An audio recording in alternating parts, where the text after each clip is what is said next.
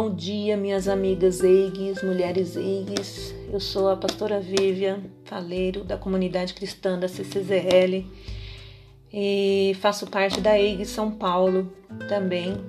E eu queria deixar uma mensagem, uma pequena mensagem para vocês é, referente à Páscoa, né? No próximo domingo celebraremos a Páscoa e eu queria deixar uma palavra referente a isso.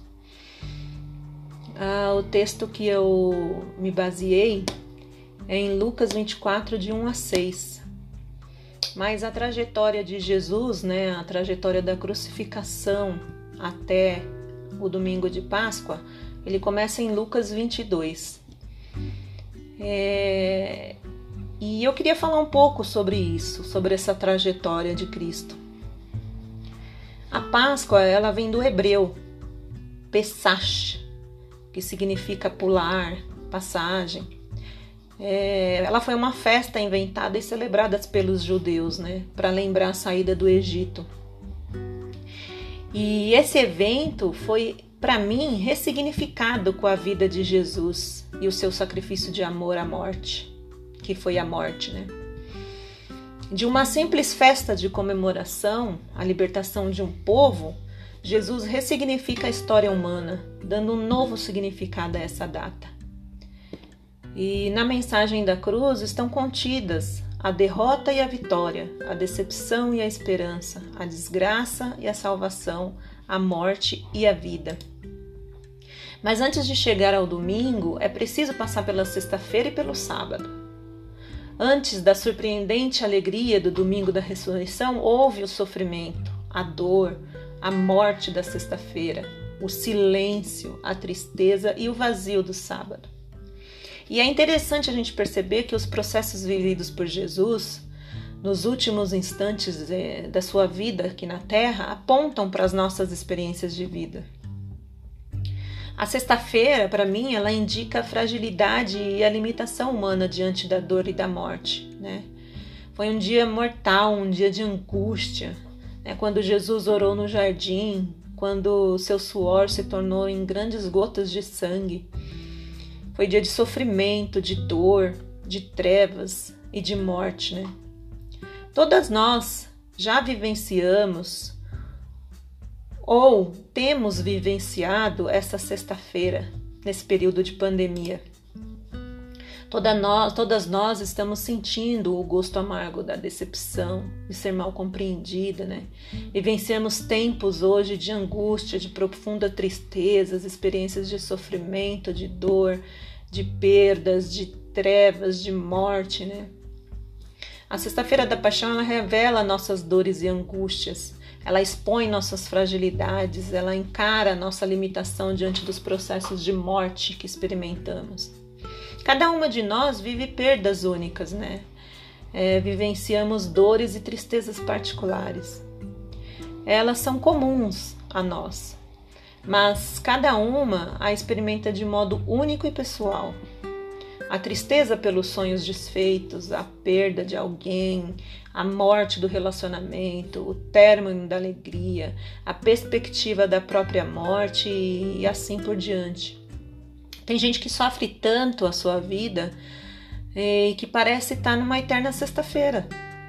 Quando você vive, sabe, uma situação difícil, passa por um problema, é, não parece que esse problema nunca acaba, né? Que se arrasta por um tempo indeterminável. Parece que essa sexta-feira nunca vai acabar.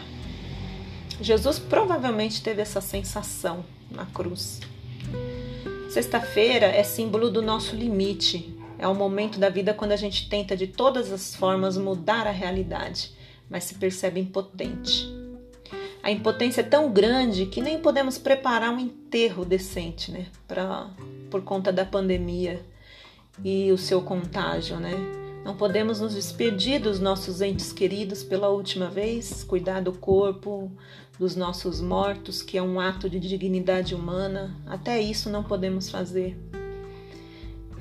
Como Maria também não pôde fazer com Jesus, porque naquela época, morte por crucificação é, não tinha esse, esse direito.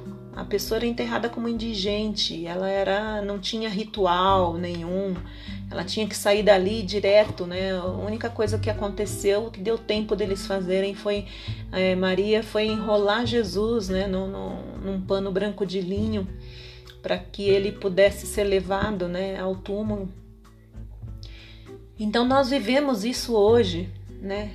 E aí, por isso que chegar na sexta-feira é chegar ao nosso limite, né? É até onde conseguimos chegar. A partir daí, é, sucumbimos e dizemos: não dá mais, não consigo mais, não há nada mais que a gente possa fazer. E aí foi quando Jesus disse, né? Pai, nas tuas mãos entrego o meu espírito. Estava cansado já. E aí vem o sábado, né? O sábado é o tempo da espera silenciosa. O sábado foi o pior dos dias para os discípulos. Quem já teve a tristeza de enterrar, né, um familiar ou um amigo, sabe que o pior dos dias é o dia seguinte ao sepultamento. Porque a gente se dá conta da ausência, né, aquela tortura de quem, ausência torturante, né, de quem a gente ama, a consciência de que nada mais será como antes. Para onde se olha, tudo faz lembrar aquela pessoa que se foi. É como o chorinho que diz: naquela mesa tá faltando ele e a saudade dele está doendo em mim. Por que Jesus não ressuscitou no sábado, pondo um fim definitivo no sofrimento dos discípulos? Por que Deus não levou, não levantou do túmulo no mesmo dia da sua morte? Por que esse intervalo de tristeza e vazio? Por que adiar a alegria da ressurreição para o domingo? Para que a angústia da espera do sábado? O sábado é importante. Todas nós precisamos de uma pausa na vida, né? De um período de espera, de silenciosa. Temos dificuldade de compreender isso porque não temos a tradição de sabate, como tem os judeus. O sábado para nós é um dia difícil, cheio de medo, né? Como será daqui para frente? O que será de nós? O sábado é pavorante, porque é uma pausa forçada para nós. Ficamos às cegas no escuro, sem ter como agir, né? A escuridão esconde o verdadeiro tamanho dos nossos medos, né? A verdade é que eles são mais sombra do que realidade. Por isso parecem maiores no escuro. Quando a luz brilha nos lugares onde eles vivem, no seu interior, você começa a ver o que realmente são. Para os judeus, o sábado é uma pausa benéfica, né? Cessa todo o trabalho, todo o esforço. No sabate, os judeus não fazem nada. Deus é quem faz, Deus é quem age, Deus é quem trabalha. E geralmente ele trabalha nos bastidores, sem que percebamos, fora do nosso alcance. A vida precisa de pausas. Tempo para parar e esperançar para confiar. Os discípulos não, aos discípulos não restava outra alternativa senão confiar em Deus, né? Confiar que depois de todo o sofrimento, suas vidas seriam reorganizadas. O sábado é o tempo de humildade, de reconhecer nossos limites, de confiar em Deus. A confiança é fruto de relacionamento em que você sabe que é amado o, os nossos esforços vai até sexta-feira. Depois é Deus quem age. Depois que todas as nossas possibilidades se esgotam, só resta nos lançarmos nas mãos de Deus. O sábado é o tempo de Deus agir na vida da gente.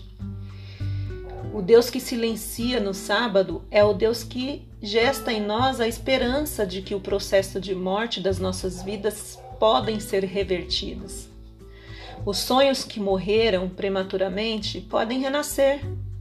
A alegria que se foi pode retornar. O amor que teve fim pode ressuscitar. O prazer de viver pode ressurgir. A fé pode se renovar. A esperança pode ganhar vida nova. Todas nós vivenciamos, vivenciamos dores, tristezas e morte. E todas nós precisamos experimentar o sabate na vida tempo para sermos transformadas por Deus, preparadas para uma nova vida. Viver o sabate é admitir que há experiências de morte, que não há o que possamos fazer, mas podemos descansar em Deus, porque Ele nos leva para o domingo da ressurreição. E aí vem o domingo, que é a garantia de que nem tudo é sexta-feira. O domingo da ressurreição é Deus garantindo a vida da gente. Não será só de tristeza, de dores, de sofrimento e de morte. As mulheres vão ao sepulcro no domingo como se ainda fosse sexta-feira. Mas o mundo estava diferente. A tristeza, realidade da sexta-feira e o vazio do sábado, do sábado duraram deram lugar à alegria do domingo. Porque vocês estão procurando entre os mortos aquele que está vivo? Aconteceu algo no sábado que mudou a realidade das coisas no domingo. Jesus ressuscitou. A vida não acaba na morte. A vida não termina na sexta-feira. Não precisa morrer para ver Deus. Você não precisa esperar pelo fim. Eu aqui e agora sou a ressurreição e a vida. Em João 11, 25. Este mundo está cheio de lágrimas, mas Deus prometeu enxugar cada uma delas.